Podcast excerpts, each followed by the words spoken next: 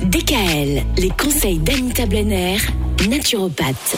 Pourquoi tombons-nous malades? Voilà la question qu'on se pose depuis lundi. Anita, quelques réponses du côté de la naturopathie, notamment les types de maladies qu'on considère en naturopathie. On parlait hier des maladies de cristaux.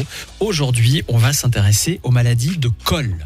Alors les cols sont des déchets. On parle toujours de cette toxémie que nous avons en nous, ces déchets qu'il faut éliminer. Et les maladies de col donc sont faites avec des déchets coulants c'est-à-dire des glaires, des matières visqueuses. Elles proviennent d'une alimentation trop riche en glucides, hein, euh, l'amidon, trop de céréales, pain, pâtes, etc. Et surtout trop riche en lipides, en graisse. Alors, une surcharge colloïdale ne provoque pas de douleurs aiguës comme les maladies de cristaux qu'on a vues hier. Par contre, elle coule.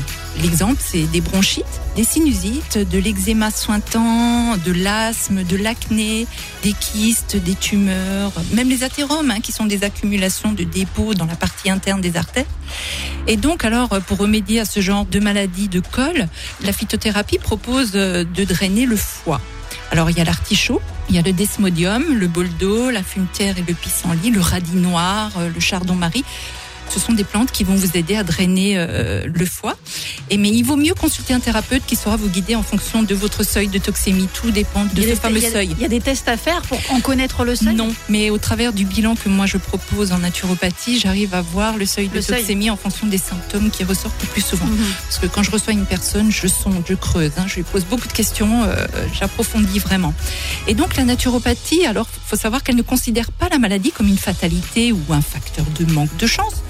La maladie, c'est un moyen qu'a trouvé l'organisme pour se débarrasser d'un trop plein de toxines. C'est juste une crise curative, la maladie.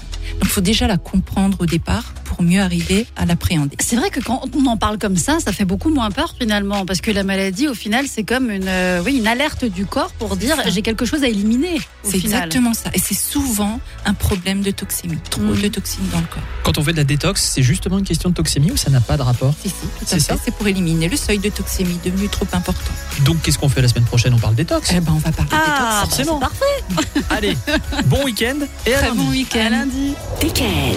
Retrouvez l'ensemble des conseils de DKL sur notre site internet et l'ensemble des plateformes de podcast.